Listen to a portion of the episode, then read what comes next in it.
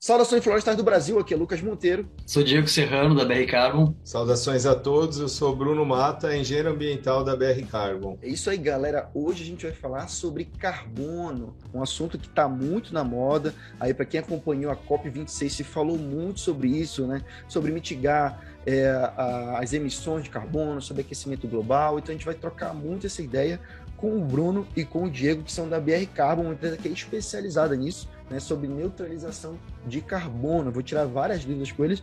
O Diego, engenheiro florestal, o Bruno, é, engenheiro ambiental. Para quem diz aí que a gente não chama engenheiro, outras pessoas que não são engenheiros ambientais, que a gente não gosta de engenheiro ambiental, não gosta de agrônomo, tá aí, ó.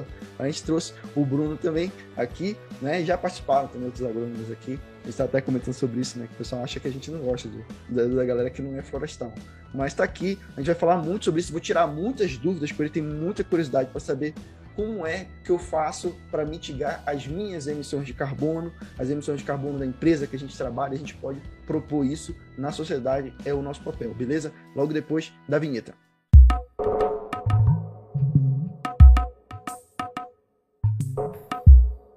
É isso aí, galera. Então hoje a gente vai falar um pouco aqui sobre carbono, mas antes eu queria pedir para vocês se inscreverem no canal do Florestal Brasil no YouTube e assinarem também o nosso feed aí do podcast. Você que está ouvindo a gente no Spotify, qualquer agregador de podcast, você pode clicar aí no sininho para você receber a notificação sempre que a gente publicar um episódio novo. E no YouTube também se inscrever lá e também ativar o sininho. Então comenta também quais temas vocês querem que a gente traga aqui para o Florescast, que, que convidados vocês querem que a gente traga. Vocês podem propor essas sugestões. Agora o Spotify está lançando vários recursos né, de interação para podcast. Então, convido vocês a olharem aí. Não sei se vocês estão tá ouvindo isso no futuro, mas o podcast agora tem recurso de pergunta, de votação, de comentário. Você pode fazer isso lá pelo Spotify. Então, a gente sempre recomenda vocês ouvirem pelo Spotify. E quem gosta desse projeto que a gente faz aqui no Florestal Brasil, vocês também podem contribuir mandando um pix para o nosso chapeuzinho de colaborações. É só mandar um pix para chapéu.florestalbrasil.com, beleza? Então vamos trocar essa ideia agora aqui, sem mais delongas. Diego e Bruno, eu queria que vocês falassem um pouco do trabalho de vocês na BR Carbon, uma empresa bem diferente. Eu olhei o site, vou deixar o link do site da BR Carbon para a galera dar uma navegada. E lá fala muito sobre mitigação de carbono, né? Empresas que querem reduzir, ou melhor, não reduzir, né? Mas as empresas que eventualmente produzem, é, emitem, né? O carbono para a atmosfera, como é que é? E, e, vocês trabalham justamente nisso, né? Ajudando essas empresas a, a, mitigar, a compensar aquelas emissões que eles fazem. Queria que vocês falassem um pouquinho do, do trabalho de vocês, né, da formação de vocês, e como é que funciona o trabalho de vocês na BR Carbo. Começar com, com o nosso jargão, né, que tem no site. Nós somos uma Climate Tech, né? brasileira, genuinamente brasileira, né? Uma climate tech que é que traz aí tecnologia, soluções climáticas naturais, né? Ou uhum. soluções baseadas na natureza, né? Que de forma você pode entender isso basicamente como projetos de reflorestamento e projetos de redução de emissão, de redução de desmatamento, né? Então, tudo relacionado à questão das emissões de gás de efeito estufa e de, e de carbono. Né? Somos um grupo, né? Somos, bom, a, a, empresa em si, somos seis sócios, né? Somos técnicos que já trabalham nessa área há, há mais de 15 anos, né? Entre 10 e 15 anos, assim, uma equipe que tem uma bagagem aí no desenvolvimento desses projetos, né? A gente já auditou muito desses projetos, então tem essa, essas duas esferas principais, né? E lembrando que quando a gente fala de mitigação, são projetos, via de regra, são projetos de mitigação do, dos efeitos de mudança climática, que significa reduzir a emissão dos gases de efeito estufa e sequestrar, remover eles da atmosfera através do, de atividade de restauração, né? de ecossistemas, floresta. Porém, essas iniciativas, né, como elas são chamadas soluções climáticas naturais ou soluções baseadas na natureza, ela traz dentro do seu pacote, além das, das questões climáticas de mitigação, é, outros componentes que são importantes também nessa questão do, do, enfrentamento, não só da mitigação, mas da adaptação às mudanças climáticas, né? Então, quando a gente fala que você refloresta uma, um, um ecossistema, uma região, você torna aquele ecossistema e as comunidades que, que, que ali vivem tudo mais resiliente aos extremos climáticos, né? Que é o que a gente já está vivendo, uma tendência de se agravar aí. Então, são projetos que têm essa, essa característica de, de atacar duas frentes, que é a mitigação, né? reduzir os efeitos e também é, fortalecer a adaptação. E, e, qual seria a principal diferença assim, entre mitigar E outra palavra que você falou, fortalecer, né? Adap é adaptar, né? Porque as mudanças climáticas elas estão aí, você precisa atacar elas, né? No agravamento delas. E, e também criar mecanismos de, de, adaptar, né? De tornar os, os ecossistemas, os ambientes mais resilientes e as populações também, né? Então, ambientes florestais, você, você pensa aí na questão do vazão de rios, questão hídrica, né? Está diretamente associada com floresta. Então, clima tem essa relação direta com água. A água tem relação direta com tudo, né? Com produção de alimentos, com energia elétrica, com abastecimento urbano, incêndios florestais. Então, todos esses componentes aí que, que entram junto nesses projetos, né? São, são projetos de uso do solo. Em última instância, a gente está falando aí de estratégia de combate à mudança climática, mitigação, adaptação, usando aí a, o uso do solo, né? Principalmente é, florestas, né? Conservação, recomposição, né? Restauração. Seria uma atitude mais reativa, né? De eu, de eu compensar alguma coisa que já foi feita, e a outra seria mais ativa. Eu, eu, eu, eu na, na parte da prevenção, por exemplo, e a outra seria mais uma questão mais reativa de eu, eu resolver um problema que já existe. Seria mais ou menos isso ou não? Eu acho que um ponto importante da adaptação, Lucas, é o que é que as mudanças climáticas já são uma verdade, né, um fato consumado e a tendência do aquecimento global é a gente já ultrapassar aquele um grau e meio que foi pactuado no Acordo de Paris. Hum. É, muitos estudos indicam que esse um grau e meio já ficou para trás, então é muito nesse sentido. O aquecimento global é uma realidade, vai acontecer, provavelmente a gente vai chegar em algum valor entre um grau e meio e dois graus. Tomara que a gente não chegue em 2 graus, porque os principais modelos de previsão climática, né, eles não conseguem prever se houver o aquecimento além desses 2 graus Celsius, né? Aqui no Reino Unido, um relatório sobre o clima divulgado nesta quinta-feira diz que temperaturas de até 40 graus têm chance de virar rotina.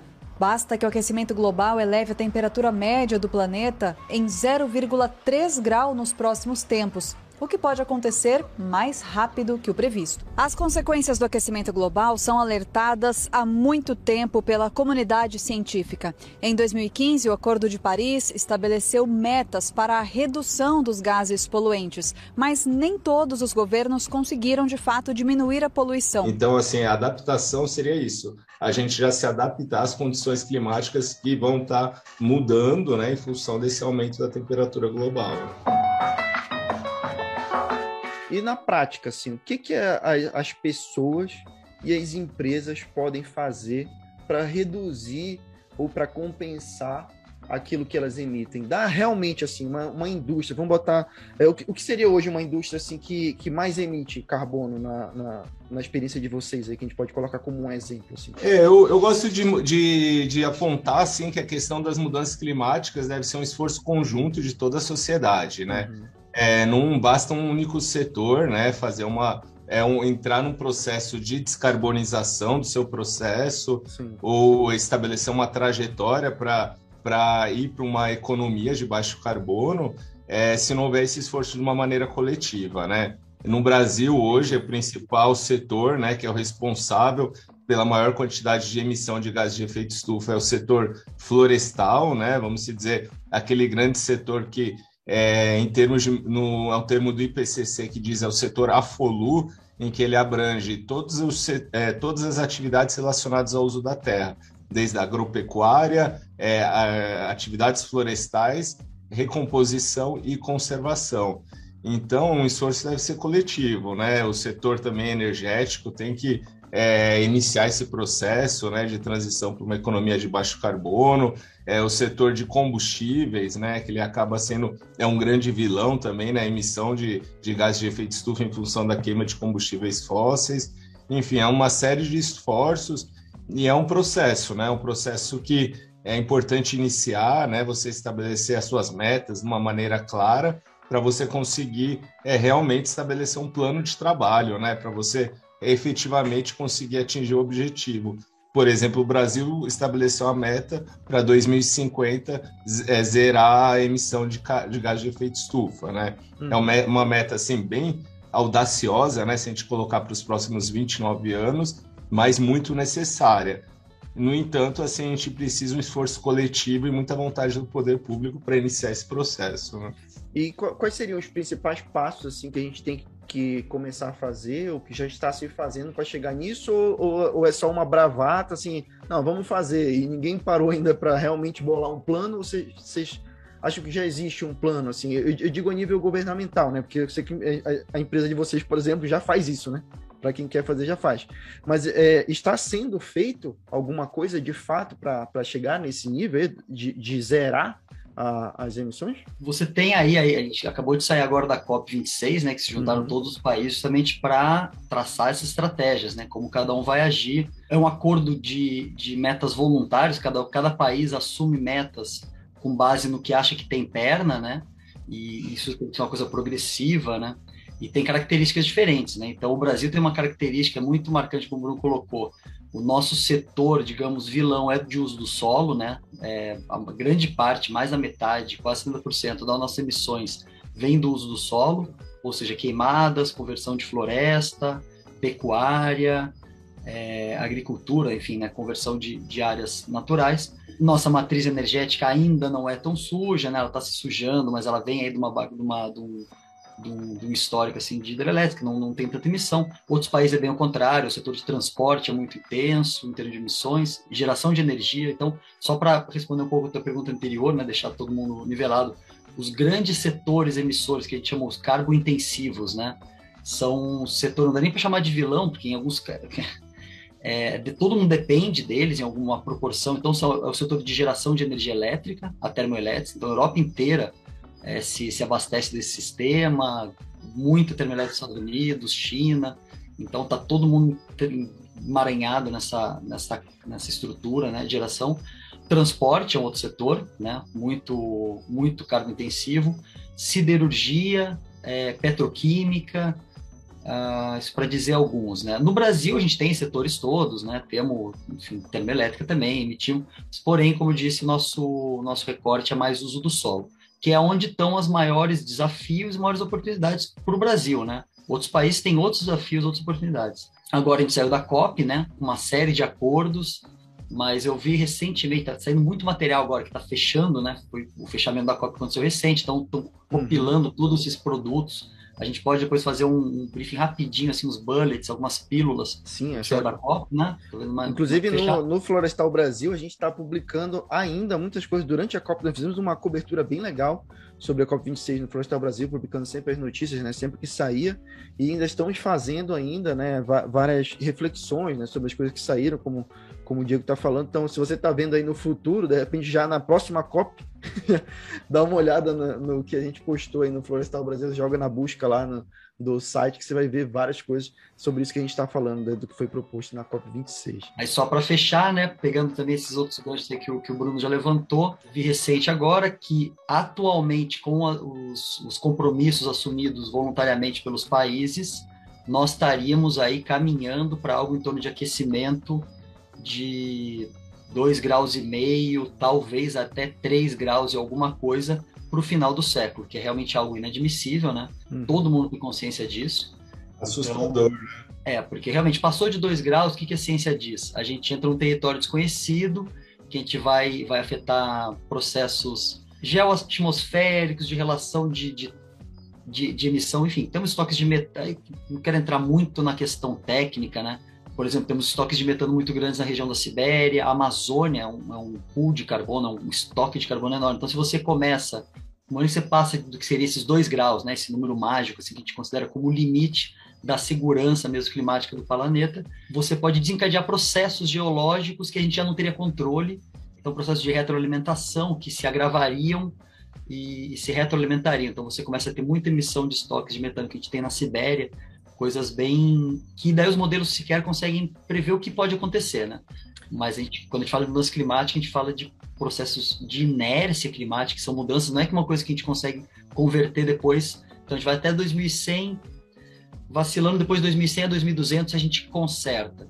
Hum. Se a gente passa de 2 graus, a gente não consiga consertar e daí a gente entra num processo, uma inércia climática que pode levar até 6 graus de aquecimento e daí a gente muda completamente o planeta como há, há muitos milhões de anos não tinha. Então aí muda tudo, né? Muda toda a dinâmica da economia e biodiversidade. É curioso porque assim, a gente vê na internet, a internet é um berço disso, né? de, de, desinformação. Assim como a gente, tem, a gente tenta trazer informação, mas às vezes a gente se depara com cada coisa. A pessoa falando assim, ah, mais 2 graus, pô. Aí ontem tava 26, hoje tá 28 graus aqui e eu não morri, sabe? Então a pessoa às vezes joga essa tese, né? Mas é justamente, é, e vai muito do que você está falando, que é, é igual, eu, eu, comparo quando a gente coloca a água no, no fogo, né, para esquentar, vou fazer ali um café e eu ponho para esquentar uma água.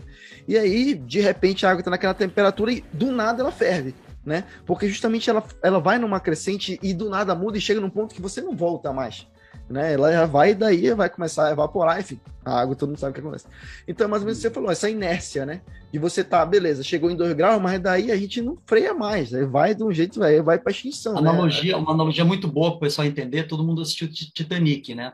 Então você vê um iceberg na frente, só que o Titanic ele tem uma massa muito de ferro andando a uma velocidade, então tem muita energia naquilo. Se você quer desviar daquele iceberg, não adianta você em cima da hora virar. Ele vai demorar para virar. Então, para você desviar do iceberg, você tem que começar a virar muito antes. Então, é tal daquela curva de descarbonização, a gente tem que flexionar. É, atualmente, a gente vai bater. Vai bater!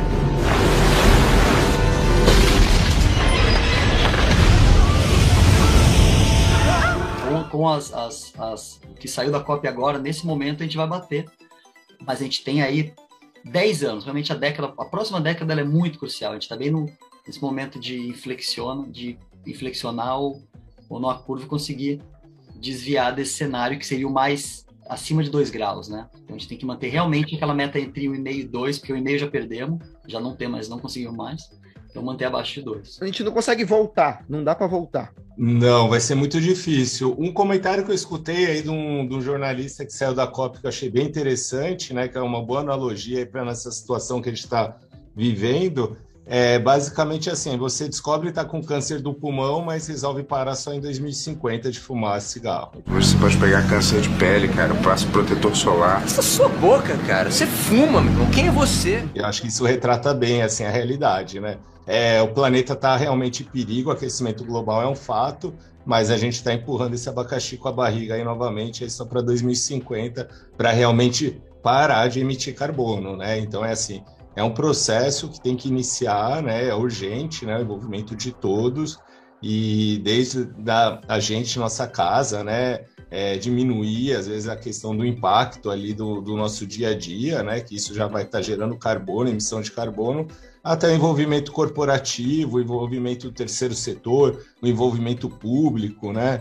É, eu considero que no Brasil, assim, né, a gente teve um primeiro momento, né, o poder público puxando muito essa agenda. Depois a gente passou num, num período de transição que o terceiro setor acabou sendo muito atuante nesse processo. E infelizmente hoje a gente está com um vácuo, né, uma lacuna, né? Então o setor empresarial ele tem que desenvolver esse papel, né, Lucas, cada vez mais é, a agenda do ESG está né, tá cada vez mais em voga e o tema né, de mudanças climáticas acaba sendo transversal a isso tudo. Né? É, as empresas têm que realmente aí ter essa responsabilidade climática em busca de um produto de baixo carbono, né? basicamente isso. Então é, não dá mais para a gente empurrar esse abacaxi com a barriga. Eu jogo um joguinho no celular, é Airline Manager 4. Né? É um jogo onde você controla uma companhia aérea. Tu cria tua companhia aérea lá, coloca o nome, você compra os seus aviões, decide o preço da passagem tudo mais. Controla a companhia aérea. Uma das coisas que você tem que comprar são cotas de CO2. Certo? Então lá onde compro combustível, eu também compro cota de CO2 que eu tenho que comprar lá. Então tem que ter dinheiro para isso. Se eu não tiver cota de CO2, a reputação da minha companhia aérea ela cai. E, e, e no joguinho lá aparece assim: são cinco estrelas e aparece assim. Amiga do meio ambiente, se eu tiver com cinco estrelas ou próximo disso, e inimiga do meio ambiente se eu tiver com pouco. Então tem, tem sempre estar tá reservando um dinheiro ali no joguinho para estar tá comprando essa cota de CO2, né? E é porque os aviões eles emitem muito, né? Muitos gases poluentes para a atmosfera, né? Quem acompanha aí, quem, quem, conhece um pouquinho, sabe que os aviões hoje, muitos aviões são até proibidos né, de voar, eles ainda teriam condições de voar, mas são proibidos, então são aviões que vão para empresas de frete, né, que trabalham com, com frete, porque já não pode mais transportar passageiro, não pode mais voar todo dia, por exemplo. Então, a, a, briga hoje das companhias aéreas, das indústrias né, que produzem aí as grandes, a Boeing, a Airbus e tal, são reduzir as emissões. Aqui a gente tem a exaustão, né? Por essa parte aqui saem os gases quentes do motor, tá bem quente inclusive. Eu queria que você falasse um pouco sobre isso, né? As empresas, como as empresas podem é, trabalhar nisso, né, dessas emissões. Isso realmente existe, isso que eu falei da, da, empresa compensar, comprar essas cotas. Como é que funciona nesse mercado as empresas que inevitavelmente poluem? Uma companhia aérea lá voa avião, por mais que os aviões estejam se modernizando, vai continuar poluindo, né? Até, então, até fabricarem outro tipo de motor. Então, como é que as empresas podem reduzir essas emissões ou compensar de alguma forma? Não só dá como é o que está acontecendo hoje, viu, Lucas? A gente tem todo esse, como eu disse, o problema complexo, ele tem é, soluções também multivariadas e também complexas. Dentre essas soluções, né, uma é o tal do mercado de carbono, né, em que você bem colocou, uma empresa ela ou porque ela é obrigada, porque o aí quando a gente fala de mercado, a gente tem que entender, tem dois mercados, o mercado doméstico dos países e o mercado global, que tem essa transação de, de carbono. Por que, que existe esse mercado, né? Porque ele ajuda a catalisar processos, né? Mudar processos. Então, você é uma empresa que emite carbono, você tem uma regulamentação interna. Alguns países já estão mais avançados, outros menos. Algumas empresas são mais de vanguarda e se antecipam a tendências que elas veem que são inevitáveis. Então elas tentam, elas fazem o inventário, ver quanto que elas emitem, tentam reduzir os seus processos, melhorar a eficiência e o que elas não conseguem, elas compram. Né? Aí é uma questão, tem uma questão, uma econometria de é, você consegue reduzir os seus processos até um custo, depois disso ele fica proibitivo, fica mais interessante você ir no mercado, e daí você tem, inclusive, do ponto de vista de empresa e de imagem, é, a questão de poder se neutralizar com projetos que têm co-benefícios, né? Como eu falei, que são os projetos florestais, eles têm essa característica, né? Porque eles têm co-benefício. Então, se você refloresta uma área, você não só está sequestrando gás de efeito estufa, né, o carbono, mas também está melhorando mananciais de água, é, melhorando conectividade de fragmentos, e comunidades que, enfim, né, é a mesma coisa para conservação, né? Se deixa de desmatar um lugar, aquele rio vai ser mais conservado aquela comunidade vai ter. E onde compra? Como é que a empresa adquire isso? Porque lá no meu joguinho lá que eu falei, eu vou lá e compro, né? Mas, mas ele não é tão realista a, a ponto de eu saber de onde está vindo, né? Só ponho lá e, e compro lá do dinheirinho do jogo. Mas uma empresa de verdade, assim, como é que ela faz? Ela tem que procurar uma empresa como vocês, assim, para dizer, ó, quero investir numa área de floresta, é, ele tem, ele propriamente tem que ir lá e plantar, ou ele vai numa área que já está plantada? Como é que funciona esse mercado e aonde é que compra, assim? É um mercado tipo ações, assim, que está disponível, tem uma plataforma onde a pessoa faz essa transação? Como é que funciona assim na prática? Hoje, Lucas, o principal mercado, né, o mais ativo é o mercado voluntário hoje, né, em que basicamente as empresas elas agem por motivação interna mesmo, é, por questões de atendimento a normas ambientais, de modo a, a, realmente né, você agregar valor no seu produto e você ter um produto é, sustentável, né, ambientalmente correto, é um produto de baixo carbono. É, uma das grandes questões, é, acho, da COP26, que eu acho que vale a pena retomar esse assunto, é, foi a regulamentação do mercado de carbono, né? Ah, que seria o mercado oficial, né? Então, eu acho que o principal assim resultado né, dessa COP foi apontar as principais regras, né, de como é que vai funcionar esse processo, de como que países vão poder comercializar carbono, de como que vai ser toda essa a questão da contabilização, né, de, realmente desses benefícios climáticos. Porque isso é extremamente importante, você ter uma, uma rastreabilidade, né, vamos se dizer, dessas, desses certificados, né, dessas reduções de emissão, é, em função de você evitar dupla contagem, né? De modo que, ah, de repente, um, o mesmo crédito de carbono está sendo utilizado para compensar a meta de redução do Brasil e, eventualmente, de um outro país que a empresa de fora veio e comprou um crédito de um projeto aqui sendo implementado aqui no Brasil. Então, acho que assim, é, existem já meios, né? O mercado voluntário ele já está demonstrando assim alguns mecanismos muito interessantes, né? Tem alguns sistemas de registro, né, dos projetos que geram reduções de emissão é, certificados, né? Então seriam unidades já transacionáveis, essas unidades transacionáveis que já estão alimentando o mercado que está em pleno crescimento, né, plena evolução. Hoje eu e o Diego assim, a gente tem acompanhado assim a tendência assim é, do mercado é realmente falta créditos assim de carbono. Então assim o mercado está muito aquecido, as empresas estão demandando muito mais projetos, muito mais créditos do que realmente assim o, o Brasil hoje, né, ou o setor florestal consegue oferecer.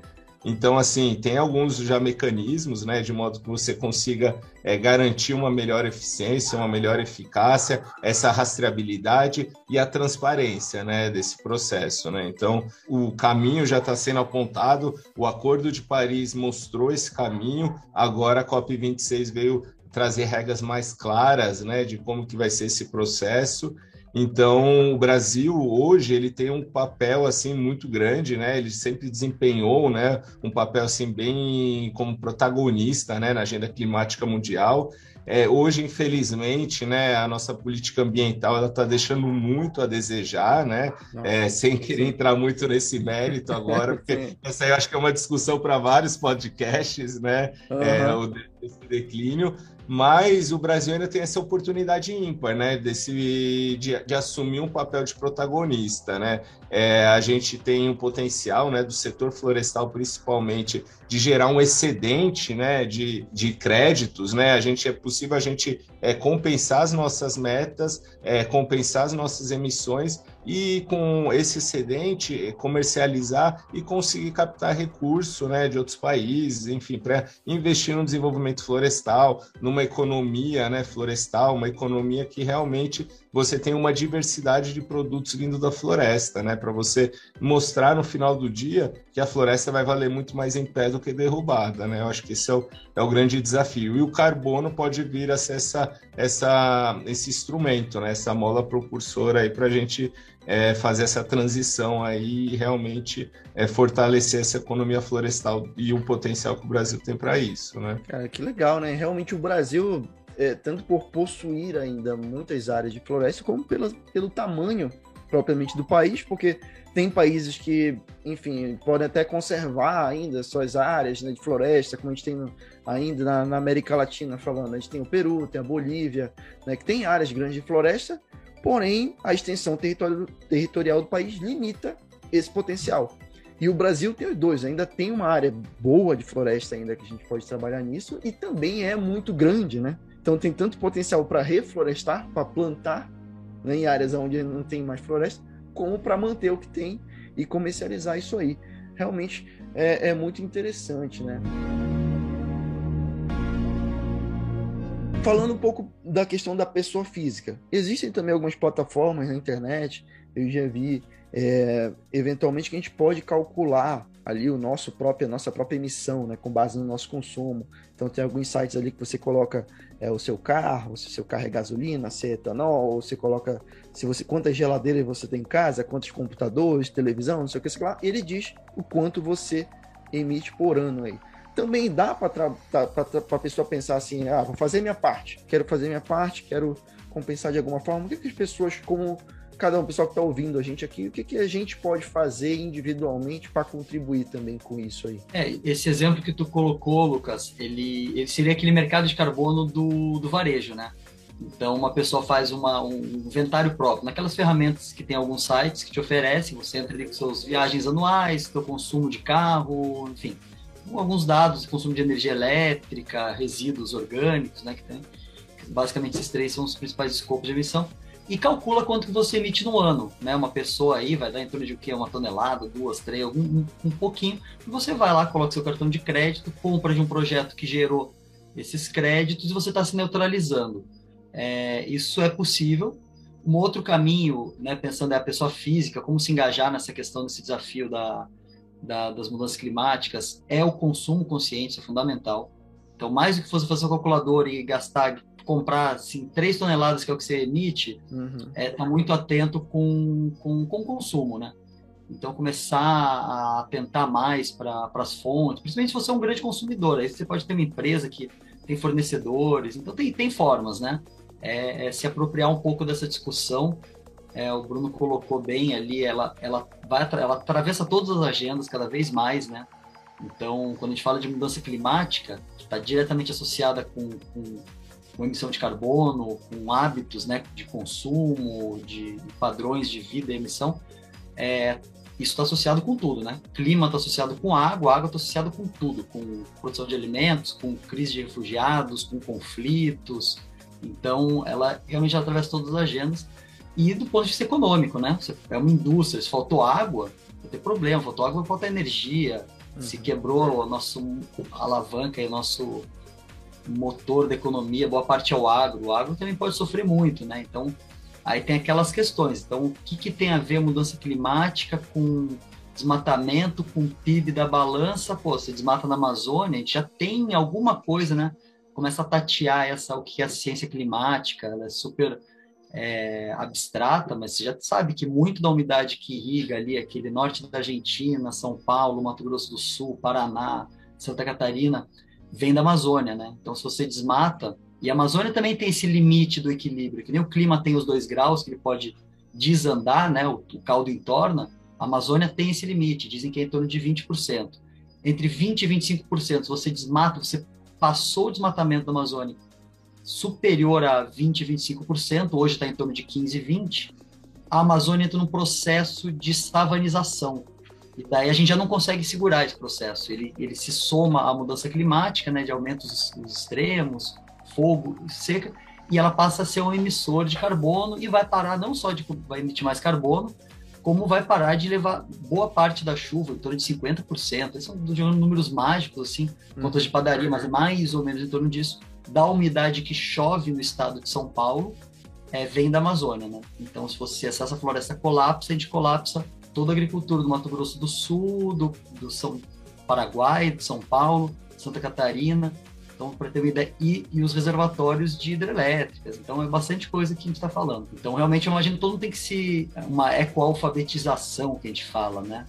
Precisa realmente se, se apropriar dessas, dessas questões, né? Porque elas vão, vão atravessar a nossa vida, nossos filhos, do, do nosso trabalho, né? das economias. Né? Tem um estudo muito legal do Carlos Nobre, né? Que é sobre os rios voadores, né? Que uhum. ele aponta exatamente isso que o Diego comentou, né? Essa a importância da Amazônia, né, para a geração de umidade, né, para toda a América Latina e, e principalmente para o setor agropecuário, né? Sem ela, é, vai gerar um impacto, vai gerar um, um, efeito em cadeia, né? Que as, as consequências aí são difíceis de serem dimensionadas, vamos dizer assim, né?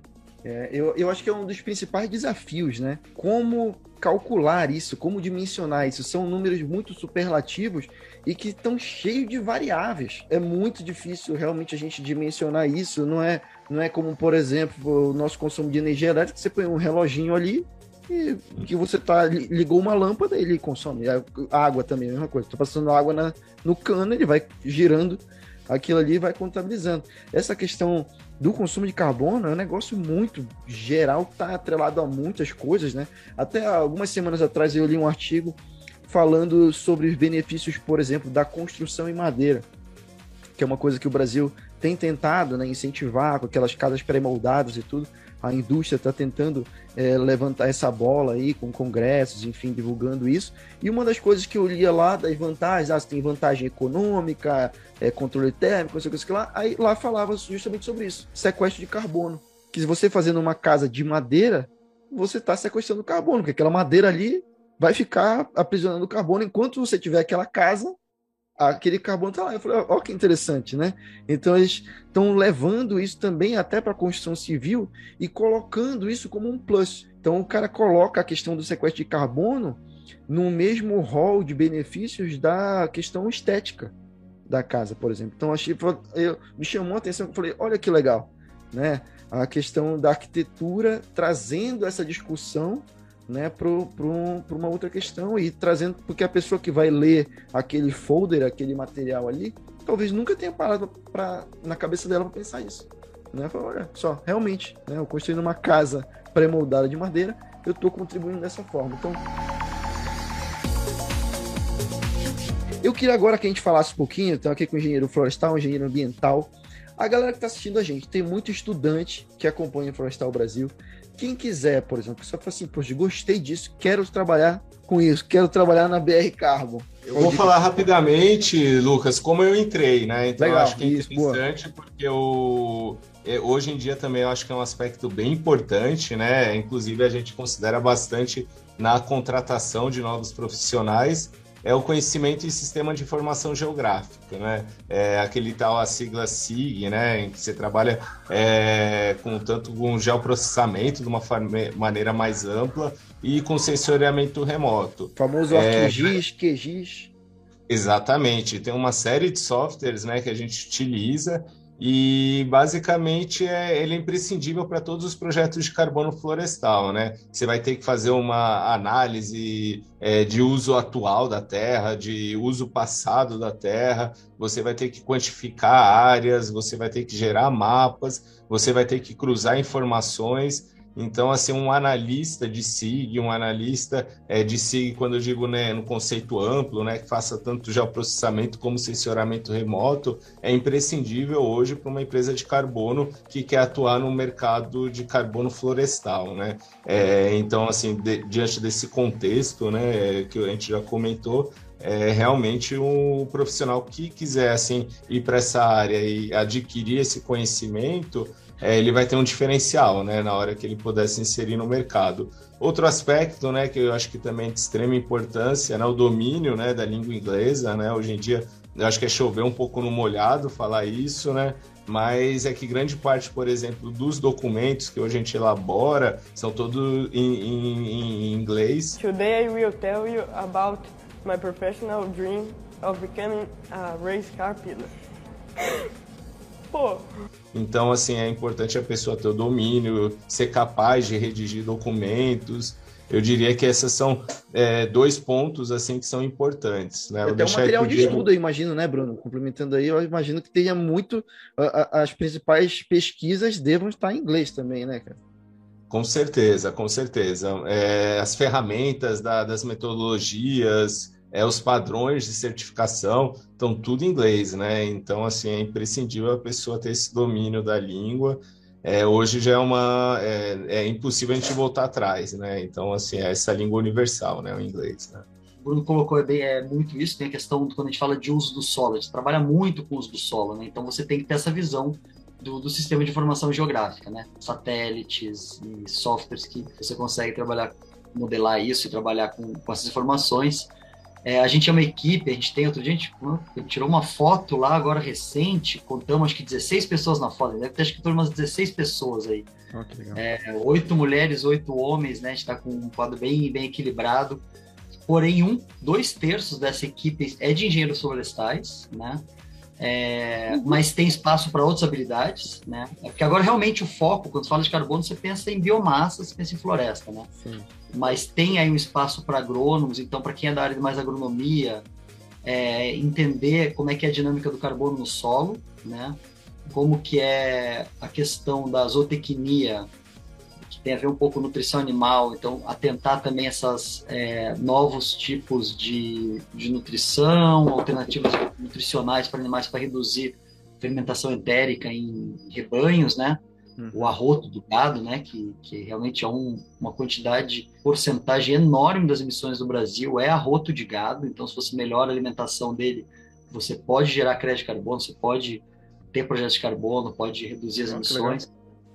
É, inventário florestal, daí de novo volta nos florestais, né? Então medir, fazer a mensuração florestal, a biometria, né? Você medir é, biomassa, né? A gente está trazendo aí agora, era engraçado porque a gente está em 2021, né? Então a gente se olhava um para a cara do outro, falou meu, a gente está há dois séculos medindo árvore na trena, né? Com régua, a gente já está Pô, já mandamos um jipe para Marte, ainda precisamos ir na floresta medir na régua uma árvore. Tem que mirar. Então já tem alguma coisa aí na- no estado da arte, bem vanguarda. A gente acabou de fazer uma aquisição de equipamento, que são drones, um drone com, que você consegue fazer um- uma varredura com laser na tua floresta. Então você faz Ó, um legal. perfil 3D e mais do que bonito, uma imagem incrível. Você enxerga a sua floresta em 3D com detalhes de galho assim. mas isso te permite a, a, a quantificação, né? Reduz muito o teu esforço de campo, de lá medir. A gente ainda vai em média árvore no sistema convencional, mas consegue fazer ganhar escala aí com, com essas tecnologias novas aí.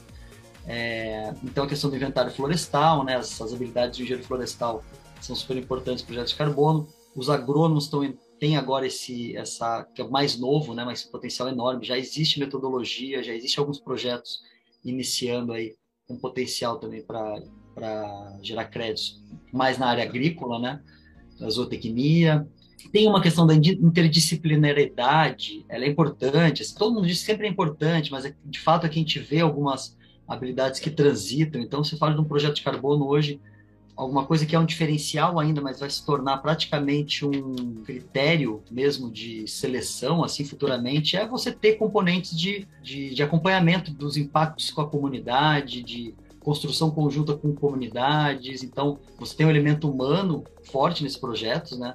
a matéria humana que você tem nas suas áreas de floresta é fundamental para o teu projeto funcionar ou não, né?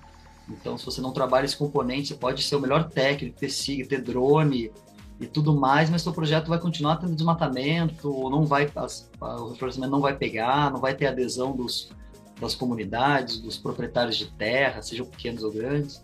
Então, tem um componente social, tem um componente de biodiversidade. Esse projeto, eles, hoje, eles já cara, trabalham muito com, com estándares, né? então o crédito de carbono vai ter mais valor se ele tiver uma visão para a questão da conectar fragmentos florestais, corredor ecológico, monitorar a biodiversidade. Se tiver impacto na biodiversidade, na fauna, você já não vai conseguir acessar os mercados, né? Tem que ser um projeto completo. E, e os tripé, esse tripé para de pé, né? A métrica do carbono, que caso trabalhe direto com questão econômica, né? De um ativo que você transaciona e consegue capitalizar o teu projeto, componente social, né, das comunidades que grande maioria dos projetos de uso do solo estão envolvidas, direto e diretamente, e a biodiversidade, né, que é o componente aí biótico, então tem essa questão da interdisciplinaridade. A questão da engenharia, né, tem muito cálculo, então as metodologias elas são, elas são cálculo, né, algumas mais complexas que outras, mas basicamente é isso, né? Reforça a questão do inglês, tudo é inglês hoje, né? Esses documentos são em inglês, quem compra o crédito fala inglês. Então acho que esse é o conjunto de, de habilidades aí que a, que a gurizada que está na faculdade, que, que, já sacou que esse tema aí vai estar tá durante a vida de todo mundo aí, né? Atravessando todas as agendas e quiser se inserir aí nesse mercado, conseguir acompanhar mais de perto, tem que estar tá dominando alguma dessas ferramentas, assim, atento a essas habilidades. Sensacional. Então fica a dica aí para vocês né? Galera, eu vejo muito lamúrias né, dos nossos seguidores, muitas vezes as pessoas ficam assim, ah, mas não tem emprego para engenharia florestal, tô fazendo outra coisa, tô de Uber, sabe? E colocam a culpa na engenharia florestal. A gente sabe que o mercado não é fácil, né? a gente sabe que o mercado não é simples, mas vai muito, eu acho, né? E, e eu aprendi isso na, na engenharia, aprendi isso na faculdade, que a gente tem que cavar a nossa oportunidade e o nosso mercado identificando oportunidades. Se você realmente achar que você vai se formar em engenharia florestal, por exemplo, que é a minha para fazer inventário, cara, só para fazer inventário, ah, o engenheiro florestal faz inventário, faz projeto de manejo, faz plantio. Cara, você está indo no, no, caminho errado. Né? Então, essa interdisciplinaridade, né? conhecer várias coisas, várias ferramentas, como a gente falou do inglês, o SIG, né? Muita coisa que a pessoa só vai, às vezes, só vai estudar o ArcGIS, o QGIS depois que já se formou, sabe? Então não perde tempo, cara, sabe? Vai, vai estudando, você está vendo aqui o quanto a gente falou de diversas coisas né, relacionadas ao, ao setor florestal. Então, tem a, a, questão de petróleo, a parte de, de agroindústria, né? então está tudo envolvido com isso. Então, é, não, não, não, limitem né, o seu conhecimento unicamente à floresta, à identificação botânica, à identificação anatômica da madeira. Existem muitas coisas que vocês podem trabalhar. Uma das ideias aqui do Florestcast é justamente trazer isso, abrir os olhos das pessoas para isso, né, para as possibilidades que se tem aí no mercado de trabalho. E agradeço a vocês, quiserem deixar uma mensagem final aí, fique à vontade. Quiserem falar mais do trabalho, para como a galera pode conhecer vocês mais, se em redes sociais quiserem divulgar, fique à vontade. Aí. É, convidamos o pessoal para nos acompanhar. A gente está sempre alimentando essa, esse canal. O que está mais ativo hoje é o Instagram, né? brcarbon.oficial, se não estou enganado. A gente depois pode colocar isso aí. É isso né? aí. Pode colocar o link, vai estar tá, tá tudo aí na descrição. Pode Isso, lá a gente divulga, divulga enfim, coisas, atualidades, né, e informações dessa, dessa área, que, que é isso, é, é o, os projetos de, de carbono florestal ou soluções climáticas naturais, ou ainda soluções baseadas na natureza, né? Legal. E o mercado de carbono é, é, uma, é um componente dessa uma coisa parte, maior. Né? Sim. Você falar, mandar uma mensagem final aí também, falar Bacana, Lucas. Queria agradecer a oportunidade, né? Parabenizar vocês pelo podcast, pela iniciativa, muito legal, muito interessante. É, e realmente é isso, né? Quem quiser saber mais informação da BR Carbon, né? Entra no nosso site. Lá tem bastante, já conta um pouco mais da nossa história, é, fala dos outros diretores, do restante da equipe, fala um pouco das linhas de projetos, né? De outros parceiros. E além do que, né, o que o Diego comentou, né, nosso Instagram, né, eu acho que traz as informações mais atualizadas. Segue lá a gente aí que você vai se manter atualizado aí no mercado de carbono. E obrigado aí todo mundo, forte abraço aí, saudações aí. Vou deixar todos os links aí para vocês acompanharem, tanto o Instagram da BR Carbon, o site deles, para vocês irem lá, mandarem currículo lá, dar um estágio, falar, falar com, com o Diego, com o Bruno aí para para isso, tá? Você que ouviu esse podcast, deixe seu comentário aí para você já conhecia todas as possibilidades envolvidas é, nesse setor, né? Comenta aí embaixo aí no YouTube ou no, no Spotify. Certo? Se você quiser contribuir com a gente, só mandar um pix lá para o nosso chapeuzinho, chapéu@florestalbrasil.com é a nossa chave pix. Pode mandar qualquer valor aí para incentivar o nosso trabalho e até o próximo programa, galera. Valeu.